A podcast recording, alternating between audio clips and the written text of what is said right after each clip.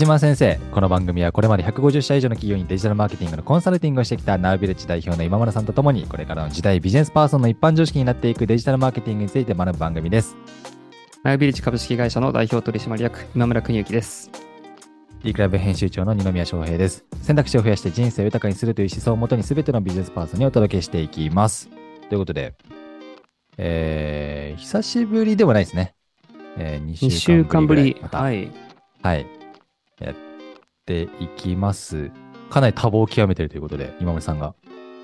そう。いや、まあ、貧乏暇なしモードでまだめちゃくちゃ小さい会社なんで、あんまり何も言えないんですけど、はい。10, 10人とか15人とかの会社なんで、はい。いやいやいやいやいや、なんか急成長中じゃないですか。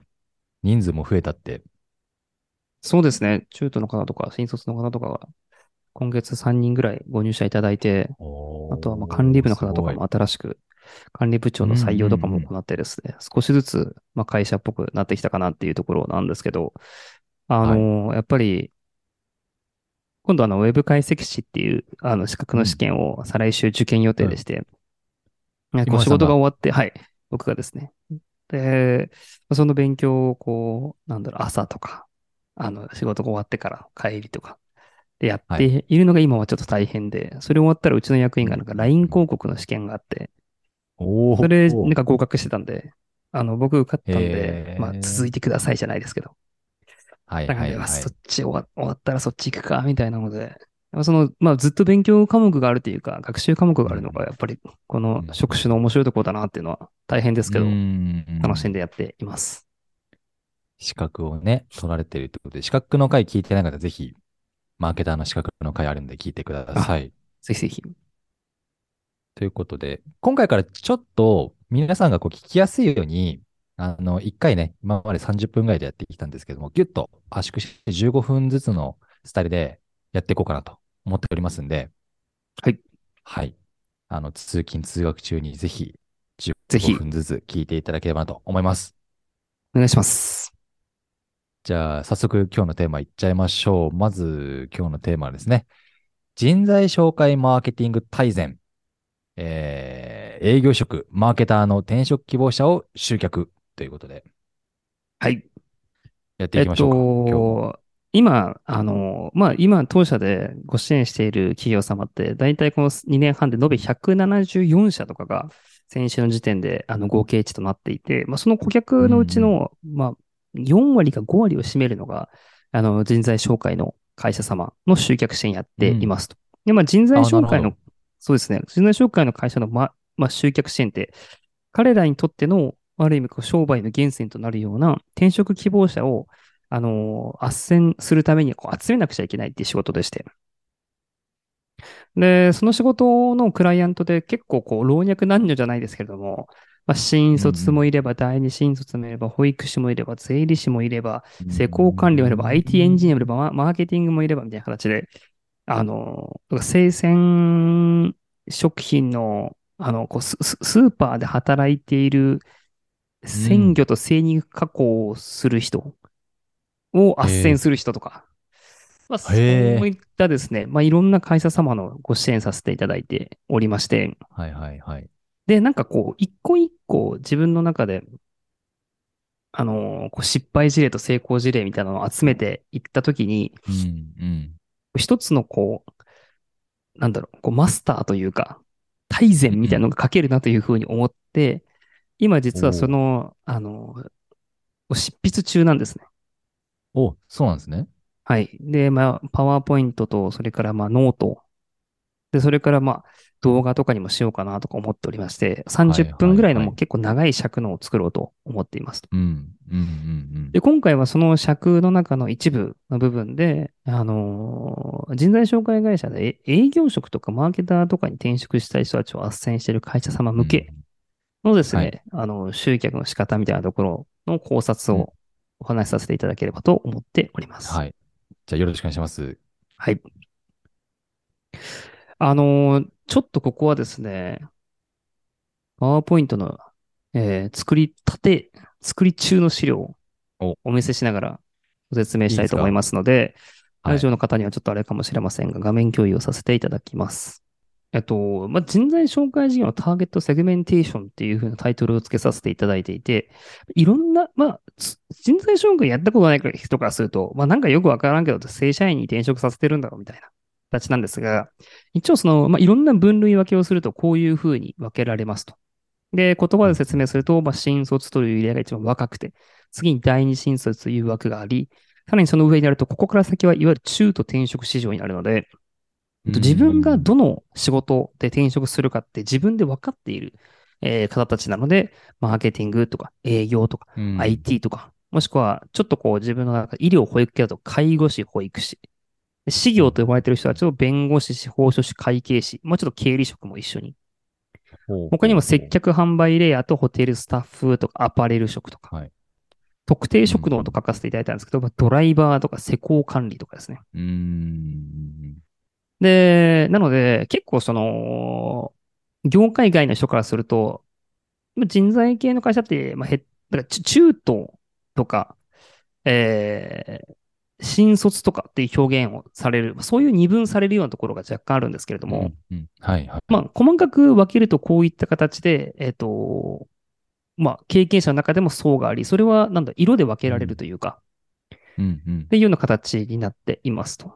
で、はいはい、次のステップで、えっと、ざっくりその、あの、第二新卒と新卒の方たちを未経験者層という名前を付けていて、うんうん、でそれ以外の方たちを経験者というふうに名付けています。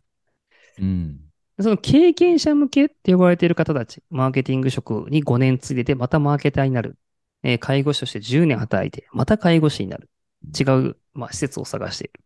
みたいな人たちの経験者層に対してのマーケティングの基本セオリーというのが、一番目がスカウト。スカウトサービスに登録して、ビズリーチとかですね。からスカウトを打って、はいはい、えー、こういった会社様があなたみたいな方を求めています、みたいなスカウトを打つパターン。うん、それから2番が有料求人出向代行とか名前付けてちょっと漢字が多いんですが、イメージ的にはその、その職種の中で有名な会社様をですね、うん、えー、の求人を代わりに、えー、代理で求人サイトに出向したりだとか、はいはい、えー、Facebook とか Instagram で広告配信をして、集まってきた人を、うん、えー、その大元の会社に斡旋しつつ落ちた方を他の会社に紹介するモデルみたいになっています。ちょっとイメージがつきづらい点なんですけども、はい、例えばホテルスタッフの人材紹介をしているケースとかだと、えホテル大倉とかペニンシュラとか、まあ、イメージがリッツ・カールトンみたいなとこって、はい、なんかむちゃくちゃそのホテルで働いている人からすると憧れの仕事だったりとかもしていて、で、そのリッツ・カールトンとかも、あの、たくさん応募来るんで、あの、採用単価自体は、あの、低く収まるんですけども、いろんな施設で一気に採用しなくちゃいけないんで、はい、結構量、採用の量自体多かったりすると。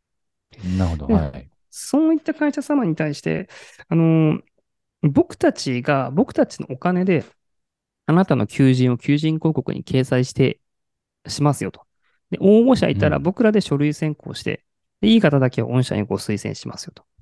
はいはい。でその不正、不採用になった方については、まあその他の企業のアドバイス、斡旋を私たちの方でさせてくださいみたいなことをやっている会社とかもあったりもしていて、うん、これが有料求人代理出向ってやつなんですけども、まあ、要するに引きのいい求人をうまく活用して集めるってことなんですね。あ、あ、あなるほど。で、最後が、あの、自社で求人サイトを作って広告を打つみたいな形のが、うん、あの、ありまして、まあ、つまり、経験者の層っていうのは求人に、求人に紐づかれるという状態になって、えー、おります。なんで、あのー、経験者の方にあなた悩んでるんだったら私相談乗るよみたいな、ちょっとこう生命保険みたいな、あの、切り口ではなくてですね、この会社に受けませんかと言われた方がガンと刺さるっていうところなので、はいはい、求人の質と求人の量を、えー、に注力して、えー、マーケティングを打っていくという形です。うんうんうん、で、これが経験者の採用の。そうです。経験者の採用っていうところですね。で、はい、ちょっと未経験者の採用については、また、えっと、次回と言いますか、あの、次のタイミングでお話しさせていただくんですけれども、この、はい、えー、今日、営業マーケティングっていうところで、うんうん、ここですね。はい。マーケターになりたい人を集めて、えー、マーケターを募集しているところに斡旋するという場合も、まあはい。そのまま、あのーマーケターになりたい人いませんか？みたいなこうページを作って広告配信しても集客の効果って下がってしまいまして、ええーマーケターの中でもさらにどこかでセグメントを分けるというか切らなくちゃいけない形になるんです。で、ここに関して、ちょっと私の方でのアイデアをここここに書かせていただいているんですけれども、例えばマーケティング職、マーケターの人材を集めたいなってなった場合は、自社マーケティング特化の転職エージェントです。みたいな。うんマーケターって自社マーケと代理店マーケがあったりするんで、あの自社自社のプロダクトみたいなものを伸ばしていきたい方いませんか？これ結構広告代理店で働いてた電電泊の方とかをあの引っ張るときとかに使うトークですね。いろんな会社の30社とか支援しなくて、うちのこの会社を、まあ、世界唯一無二のプロダクトにしたいから手伝ってほしいって言われて、あ、行きますみたいな。うんっうんうんていう切り口でやるとか、もしくは逆張りのまあ広告代理店特化。やところで、うんサイバーエージェントとか、うん。電通デジタルみたいなのを出して、はいはいはいえー転職サイトに登録させるみたいな。うんうんうん。他に、受けがいいのとか、SARS 特化とか、まあそういった風に切ったりっていうのが、えーマーケティング職で集める切り口の表現の仕方ですね。なるほど。で営業職の場合とかだと、まあ IT 企業、IT 企業の営業職ってすごい年収が今高いというか、多分野村総研とかうん。SIR と呼ばれてる職種の営業の年収ってやっぱ1000万とか超えてくるので、はいまあそういったマーケットからやっぱりやっていった方が経営効率としてやっぱ良かったりするので、そういったところの IT 企業特化の転職エージェントだよとか、うん他には、まあ、年収500万以上の転職エージェントだよみたいな訴求。これは私がまあ思いついて書かせてるだけなんですけども。これ、あ、結構これ今まで実際あるわけじゃないですえ、か。ない、ないです。すごいですね。あなるほど。イメージですね。ははいいはいはい。あすごくわかりやすい。こういう名前をつけたらいいと僕が思ってるやつなんですけれども、あの、結構年収400万ぐらいの方たちって都内だと多かったりするんで。う、ん。で、次500万ってなかなか実はいけない壁だったりってところに対して訴求する、うん。若手 500.jp という、あの、ああ、いいですね。サービス名でして、もしかしたらもう世の中にあるかもしれないですけど、はいはい。で、まあ、はいはい。もう一歩、まあ28歳、えー32歳ぐらいで、って時に、えー営業職の斡旋をするとこういう訴求をするとか。あとは結構 B2C につつか疲れたりだとか、B2C の営業実はあんまり給与上がんないんだよなって、まあ気づいたりとか思ったりしてる人に B2B Sales.jp という、まあ B2B のあの営業になろうぜっていうのを訴求する切り。口とかがいいのではないかというお話でございます。これあれですね、ま、目的に沿ってってことですね。その転職希望者の。そうです。なるほどね。へえ。いや、あの、実際、多分見てるポイントがそれぞれ違うじゃないですか。先ほど言っていたように、うん。あの、500万狙ってる人もいれば、まあ仕事の仕方をスタイル変えていきたい人もいればみたいな。そうですね。こういう、ちなみにこういうの無限に思いつきますか？今村さんは。いや、これ実はこれ、あのー はい自分でも結構こう、あ、このタイトルいいなとか思思ったのもあったんですけど、自分で書きながら。はいはいはいはい意外と時間かかるっていうかね。あの、いやここれは、例えば、リモートセールス、リモートワークで働けるはい営業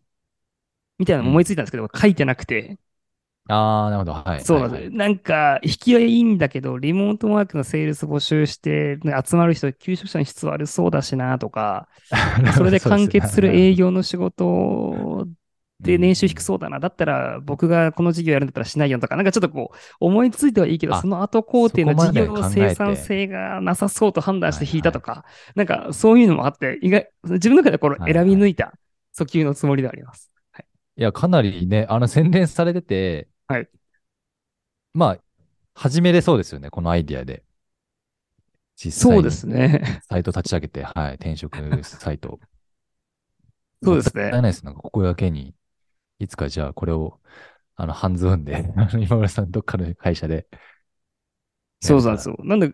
まあ、伝わる人に伝わればっていうぐらい、こう、凝った内容でして、うん。IT エンジニアの場合の、はいはい。あの、2個目なんですけど、SES で月収が20万上がるための転職エージェント、あー。12up.jp って、これも結構おもろいなと思ってて、、これも相場がですね、SES って大体まあ5、60万で常駐する人多いんですけど、あの、はい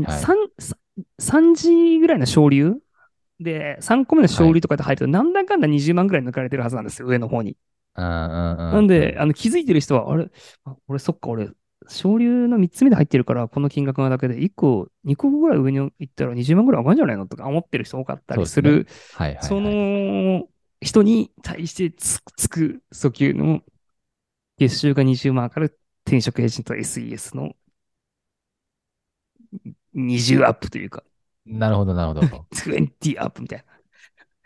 まあでもこれ、そうもあれですね、これ休職する側の、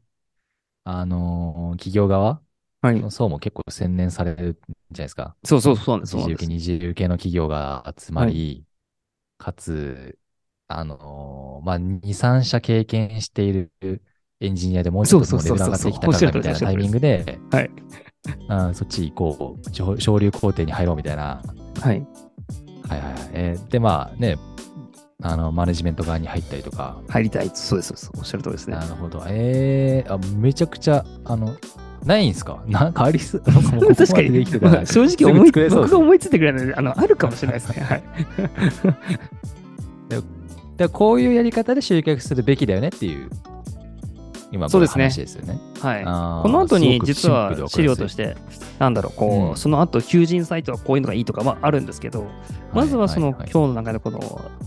まあ、ざっくり経験者はこういう集め方だ、うんその上で営業とかマーケとかエンジニアだったらこういう、あのうん、具体的にはこういう切り口を想起すべきだ、みたいなところをお話しできればという回でした。なるほど。はい、ありがとうございます。まだ、ここからね、情報が増えていったら、